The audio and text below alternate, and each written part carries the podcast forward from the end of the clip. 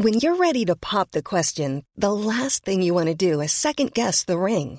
At Bluenile.com, you can design a one of a kind ring with the ease and convenience of shopping online. Choose your diamond and setting. When you find the one, you'll get it delivered right to your door. Go to Bluenile.com and use promo code LISTEN to get $50 off your purchase of $500 or more. That's code LISTEN at Bluenile.com for $50 off your purchase.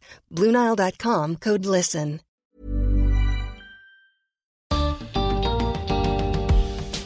Artistas como Pablo Picasso, John Baez y Gabriel García Márquez dejaron una huella en el mundo con sus obras y su vida pública.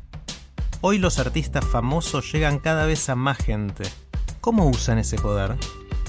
Bienvenidos al podcast de TED en español. Soy Jerry Garbulski. Fernanda Castillo es una actriz muy reconocida de teatro, cine y televisión en México. En su charla en TEDxPTIC, Fernanda habla sobre la voz del artista en la sociedad y cómo ella decidió utilizarla.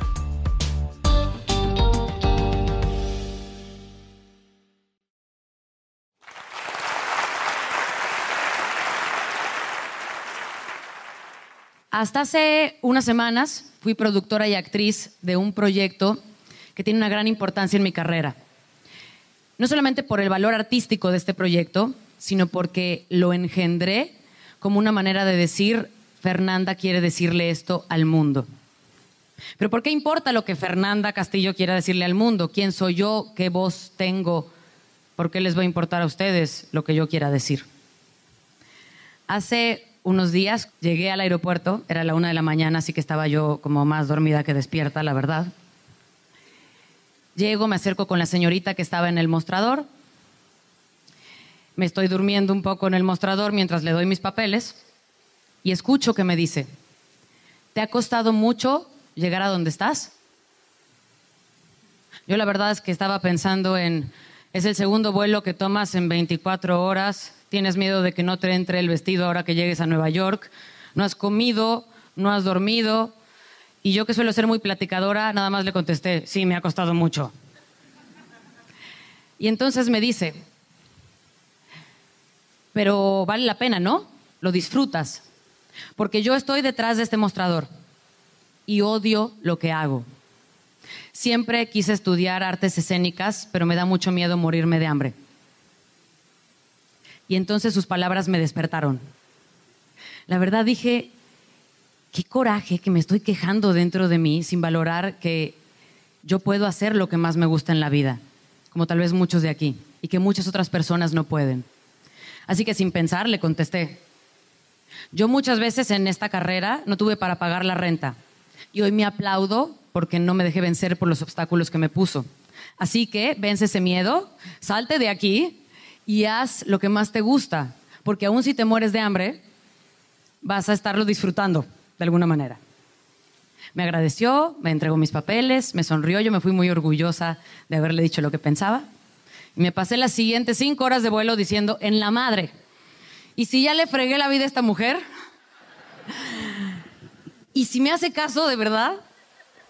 Bueno, igual y no, ¿no? Nadie cambia su vida por lo que le diga cualquiera en un aeropuerto a la una de la mañana.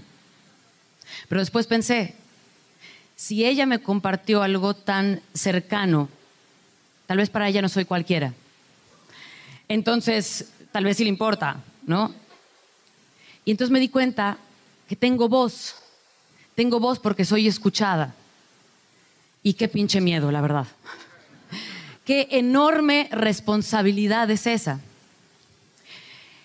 Los seres humanos siempre han buscado el arte para identificarse. No es coincidencia que el arte haya acompañado a las grandes revoluciones y movimientos sociales de todas las épocas, de todos los países.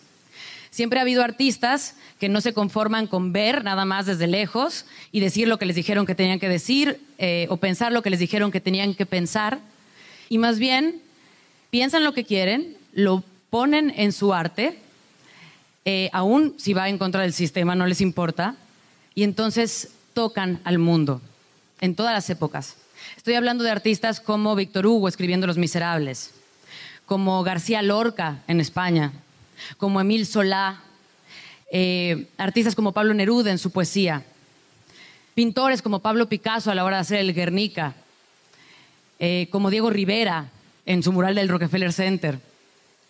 Estoy hablando de músicos como John Lennon, como Joan Baez, como Pablo Milanés, como Silvio Rodríguez. Músicos actuales como Bebe, que hablaba de la violencia contra las mujeres en sus canciones, como Calle 13, que no los calla nadie, eh, como Pink, que de repente le escribe una canción a Bush eh, cuestionándole por qué manda a los soldados a la guerra, que si puede dormir con eso. Estos artistas rebeldes siempre han existido. Son esos artistas que se comprometen con sus ideas, las defienden y tocan el mundo al que pertenecen. Porque yo, yo influyo, yo soy de alguna manera un educador de la sociedad, sea consciente o no. Porque yo con lo que hago, con cómo actúo, con lo que pienso, guío a la gente que me admira, aunque no sea mi propósito. Qué pinche miedo otra vez, ¿no? porque puedo yo estar tocando vidas y estar comiendo camote y ni siquiera enterarme, estar en la tonta y estoy tocando vidas. Así que si tengo voz y soy escuchada, más vale que diga algo que valga la pena y que cambie la vida de alguien. Mientras estaba preparando esta conferencia me encontré con un post que la verdad es que fue muy doloroso leerlo, pero creo que tiene mucha verdad y me gustaría compartirlo con ustedes. Lamentablemente la palabra responsabilidad está out hay mucho miedo a pensar. Pensar o sentir críticamente está visto como un gesto exagerado. Pronunciarse en contra de algo es mala onda. Diría que reaccionar en general está muy mal visto. Hoy ser cool es que nada te afecte, nada te importe, nada te tiene que parecer mal. Así piensan los artistas jóvenes. Si algo te parece mal, estás juzgando, estás tirando la primera piedra. Entonces terminan adoptando un comportamiento corporativo políticamente correcto de lo más cobarde y pasivo, pero disfrazado de buena onda y respeto a lo diferente. Perdón, pero yo creo que los artistas no pueden ser bohemios evadidos de la realidad, indiferentes a la realidad, superfluos, todo lo contrario. El artista tiene que ser un mensajero de la realidad. Y algo para asustarse más, es un mensaje también.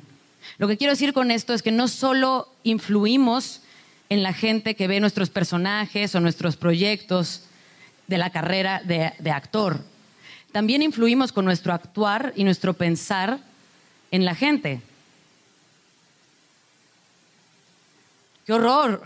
Yo creo que esto estaba en las letras chiquitas del contrato de yo quiero ser artista que muchos artistas que yo conozco firmaron, porque ni siquiera se han dado cuenta. Yo desde muy chica sabía de esta misión. Sé que tengo la responsabilidad de, como persona pública y como actriz, formar parte de los movimientos sociales de mi país. Porque si yo marcho exigiendo respuestas al lado de los padres de la guardería ABC, si yo cuestiono al gobierno, entonces la gente que me sigue sabe que me importa. Y sabe algo más importante aún, que ellos también lo pueden hacer, que ellos también pueden cuestionar. Si yo ejerzo mi libertad de expresión en mis redes sociales, si apoyo a las minorías, si comparto con el público que me sigue mis fracasos y mis defectos, entonces le estoy dando una lección de valentía a la gente que me admira. Asimismo, trato de hacerlo con no solamente como persona, sino también en los proyectos que hago. Yo pienso que los personajes te eligen de una manera metafísica, no por el casting, sino eligen quién los va a representar para que seas el bueno que va a dar un mensaje importante. Yo he hecho personajes de mujeres buenas y no tan buenas, ¿no? He hecho eh, una Daniela Montalvo en Destilando Amor que defendía a su novio que tenía la piel negra de la discriminación de su familia. He hecho una mujer completamente inocente e insegura en Teresa, haciendo Luisa de la Barrera. He hecho eh, una mujer comprometida con el amor y con la amistad en el musical Hoy no me puedo levantar en la movida, en la movida madrileña. He hecho un personaje como Elisa, que es una mujer que se da cuenta del valor de la vida cuando empieza a luchar contra el cáncer. Y le agradezco a todos estos personajes que hayan pasado por mi carrera. Pero es hasta hace cuatro años que de repente aparece un personaje en mi vida que se vuelve un riesgo Y un riesgo porque interpretar a Mónica Robles es una narcotraficante. ¿Me quieren explicar qué conciencia social puede parecer esa? ¿No? La gente en general me cuestiona, eh, pero están invitando a los jóvenes a ser narcotraficantes. Y al interpretar este personaje, ella me reta a mí a decir, no me puedo quedar con la idea de es narcotraficante igual es mala. Tengo que decir, esta mujer es resultado del mundo donde creció. Es una mujer que toma decisiones y vive las consecuencias de ellas. Y si no queremos más Mónica Robles o no queremos más narcotraficantes, lo que tenemos es cambiar el mundo donde crecen nuestros niños para que no crezcan personas así y entonces no exista el narcotráfico y no exista la corrupción del gobierno. Es desde los cimientos. Porque tengo que hacer este personaje como un ser humano que todos podamos entender. Y este personaje me conecta con la audiencia de otra manera. Mónica Robles se vuelve un ícono de fortaleza en las redes sociales para las mujeres, pero no solamente como una figura feminista, sino es una figura de no bajo la cabeza ante ningún obstáculo de la vida para hombres y para mujeres. Y es después de las bendiciones que me trae este personaje que un día paro en seco y digo, me están pasando cosas padrísimas, tengo que regresar esa luz. Y entonces creo, no lo creé yo de alguna manera porque alguien más lo escribió, Jorge Acebo, un, un dramaturgo y director argentino, Wake Up Woman, ahí es donde nace. Este proyecto es una obra de teatro que trata sobre la violencia de género, que desgraciadamente es un tema tabú muchas veces porque nos han acostumbrado a, a que nos dé vergüenza hablar de él y solo lo escuchamos en las noticias. Habla de Natalia y Federico, dos personajes que se aman profundamente, tienen una historia de amor y terminan en una relación de destrucción donde nos cuestiona esta obra. ¿Por qué amamos como amamos? ¿Por qué no hemos aprendido a amar bien? ¿Por qué las historias de violencia nunca empiezan con, hola, ¿qué tal? Mucho gusto, cachetadón. No, siempre empiezan con amor, siempre empiezan con encanto y después sale lo que la gente tiene guardada. Y es en, en esta, embarcados en este viaje de hacer Wake Up Woman, que yo y mi compañero productor, Eric Heiser, que además para ponerla más difícil es mi pareja también en la vida real, entonces los, los trancazos iban con mi pareja real en el escenario, que estábamos muy comprometidos con decir, tenemos que decirle a la gente que tiene que pensar en la violencia desde sus casas, desde su vida, desde ellos mismos. Wake Up Woman fue un proyecto lleno de violencia, de sacrificio y de dolor dentro del escenario. Y les puedo asegurar que casi fue igual de sacrificio y de doloroso hacerlo fuera del escenario. Eh, pero no hubo una sola función en la que Eric y yo nos subiéramos a ese escenario y no dejáramos el alma y el cuerpo. Porque teníamos el compromiso con el público de decir, tal vez en esta función alguien ahí esté sentado que esté pasando por una situación de violencia. Y tal vez vea esta obra y se cuestione. Y tal vez una mujer diga, nunca más me van a volver a violentar. O una madre pueda traer a sus hijos, como sucedió, a decirles, mira cómo pasan las situaciones de violencia, te enojo a la hora de relacionarte. Y creo que este, este proyecto se ha vuelto tan importante para mí porque creo que en la gente que lo vio dejó una huella inmensa. Para mí, artista es aquel que sirve un propósito más grande, aquel que tiene una misión, que con lo que hace toca a los otros, los despierta, hace conciencia, aquel que desde su trinchera cambia el mundo. Artista es una palabra muy grande. Y yo la verdad es que todos los días lucho y sigo persiguiendo el honor de llamarme artista, como, como lo soñé cuando era una niña. Y para finalizar me gustaría compartir con ustedes una anécdota que, que siempre me recuerda que los niños son muy sabios. Yo era muy sabia en esa época, después quién sabe qué me pasó. Eh, y que siempre he tenido clara esta misión. Cuando yo era niña, mis papás se divorciaron a los ocho años. Y creo que yo nunca fui consciente de la angustia y del dolor inmenso y la tristeza que eso me provocaba. Porque yo pensaba que tenía que ser madura y apoyar a mis padres en el proceso a los ocho años. Gracias a Dios mis padres sí se acordaban que yo tenía ocho años y, mm, y dijeron no tiene que ser madura nada, yo creo que le está doliendo un montón y vamos a apoyar a la niña, ¿no? Y entonces juntaban cada 15 días para llevarme al teatro, que era algo que yo disfrutaba mucho. En uno de los momentos más difíciles del divorcio de mis padres, mi mamá me lleva al teatro. Y salgo de esa obra donde tenía a la gente muy cerca, a, los actores y a los bailarines muy cerca. Y salgo y le digo, yo quiero hacer eso, mamá. Y me dice, ¿qué quieres? ¿Bailar y actuar en un escenario? Y yo le digo, no, quiero hacer que a la gente se le olvide que está triste. Porque esa señora hizo que a mí se me olvidara que ustedes se están divorciando. Si yo, Fernanda Castillo, con lo que hago, puedo hacer que alguien se le olvide su dolor o sea consciente de él, si puedo cambiarle una idea o hacer que se pregunte, ¿por qué pienso como pienso? ¿Por qué siento como siento? ¿Por qué hago lo que hago? entonces estoy tocando su vida. Y ese es mi compromiso. Y esa es la voz que quiero tener. Muchas gracias.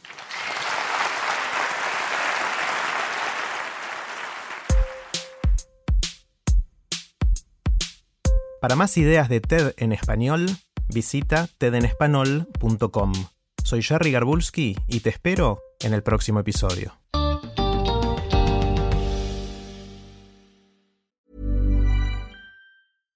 When you make decisions for your company, you look for the no-brainers. And if you have a lot of mailing to do, stamps.com is the ultimate no-brainer. It streamlines your processes to make your business more efficient, which makes you less busy. Mail checks, invoices, legal documents, and everything you need to keep your business running with stamps.com.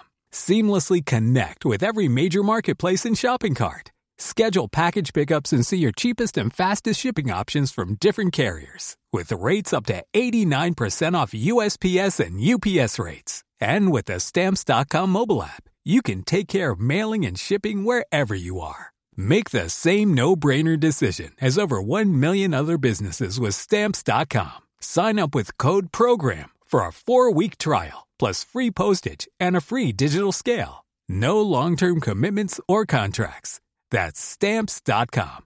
Code program.